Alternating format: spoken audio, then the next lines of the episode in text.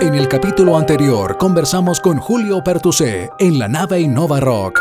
No es muy distinta entre lo que él está haciendo en la estrella y lo que él inventó para hacer cruces de distintas verduras para poder generar nuevos eh, prototipos de leche, de chocolate, de mayonesa. Ese es un ejemplo directo de cómo la astronomía está impactando y creando una industria a lo mejor que no la conocíamos.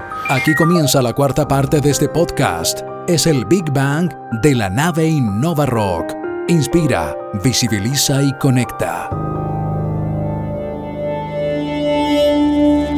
En un planeta ultraconectado. En una galaxia que se mueve de manera infinita. La creatividad es la inteligencia divirtiéndose. Porque nada se compara con una buena idea y sabemos que hay vida más allá de los emprendimientos. Junto a Leo Meyer y Caro Rossi, ajustamos nuestro cinturón gravitacional para entrar en la atmósfera de Innova Rock. Innova Rock. Innova Rock. Inspira, visibiliza y conecta. Hoy estamos conversando con un terrícola que también mira al cielo y se da cuenta que ahí tenemos una gran oportunidad. El jefe de área de Economía del futuro del Ministerio de Economía, Julio Pertusé. Muchas gracias Leo, muchas gracias por invitarme, muchas gracias por estar en esta nave.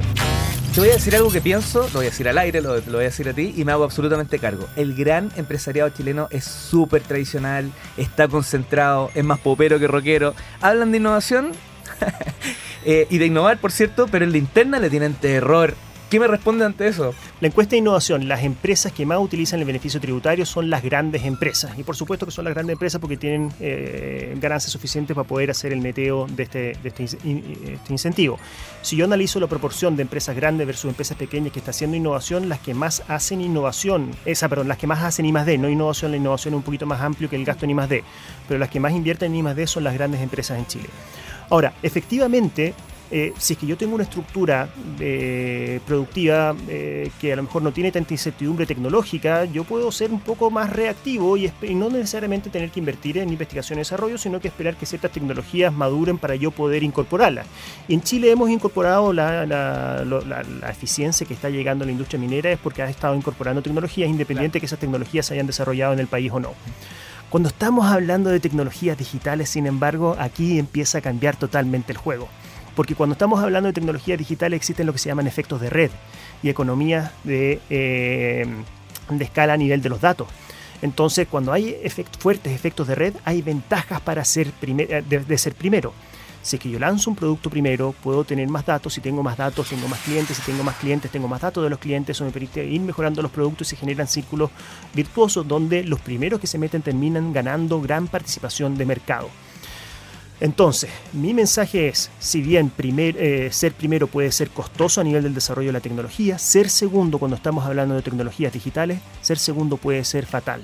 Entonces, aquí sí que yo creo que está operando un cambio de paradigma donde la visión más conservadora, es decir, esperemos que la tecnología madure para poder utilizarla, es algo que empieza a ser peligroso porque eh, camarón que se duerme se lo termina llevando a la corriente. O sea, está cambiando. Está absolutamente, es que cuando cambia, cuando cambia, cuando estamos hablando de tecnologías que son digitales. Y esas son las tecnologías que están habilitando la cuarta revolución industrial. Bueno, hablamos ahora de la inversión nacional, hablemos de inversión extranjera en Chile. ¿Cómo, ¿Qué mecanismo tiene el Estado hoy día para incentivar a que tengamos más inversión de afuera, de extranjeros, en Chile? La reforma tributaria, la propuesta de reforma tributaria del gobierno contempla también facilitar la, la, atracción de capitales extranjeros para poder hacer I +D. Eh, cuando yo analizaba un poquito los datos de las distintas regiones que hacían eh, investigación y desarrollo, hay una glosa que permite ver cuánto de eso viene del extranjero y solamente 0,1% del gasto en I+D, que ya es chico lo que se está gastando en Chile, viene del extranjero. Entonces, específicamente a través de ciertos incentivos tributarios se puede facilitar el acceso a ese tipo de capitales y también hay políticas específicas, toda la política, por ejemplo, de atracción de centros de eh, excelencia, Fraunhofer, CISAIRO, el INREA de Francia, obedece también de cómo podemos avanzar apalancar la eh, tecnología, el conocimiento, eh, la base científica que está en el exterior para poder también generar capacidades en el país de desarrollo científico y tecnológico.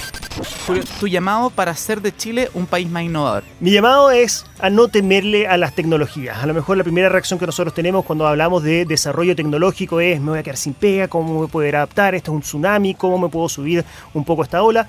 Pero hay que recordar que las tecnologías son solamente herramientas y depende de nosotros cómo nosotros podemos utilizarlas.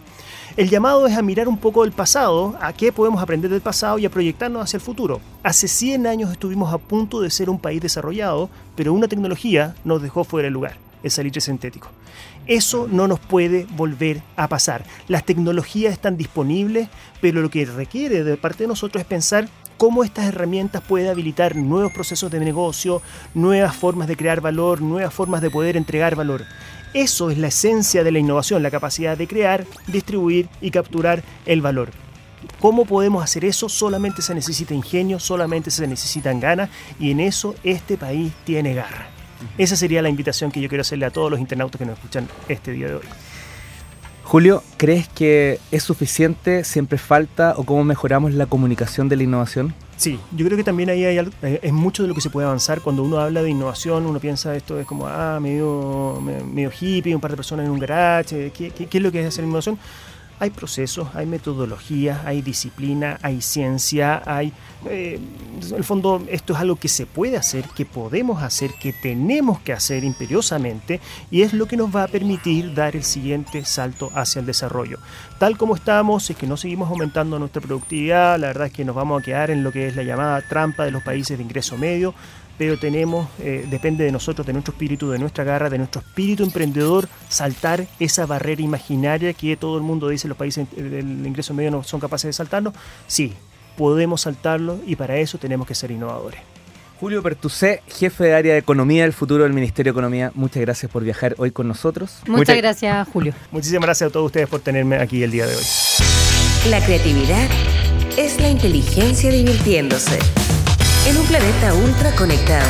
En una galaxia que se mueve de manera infinita, nada se compara con una buena idea. Porque sabemos que hay vida más allá de los emprendimientos. Esto fue Innova Rock. Con tu Leo Meyer y Caro Rossi. El programa que inspira, visibiliza y conecta.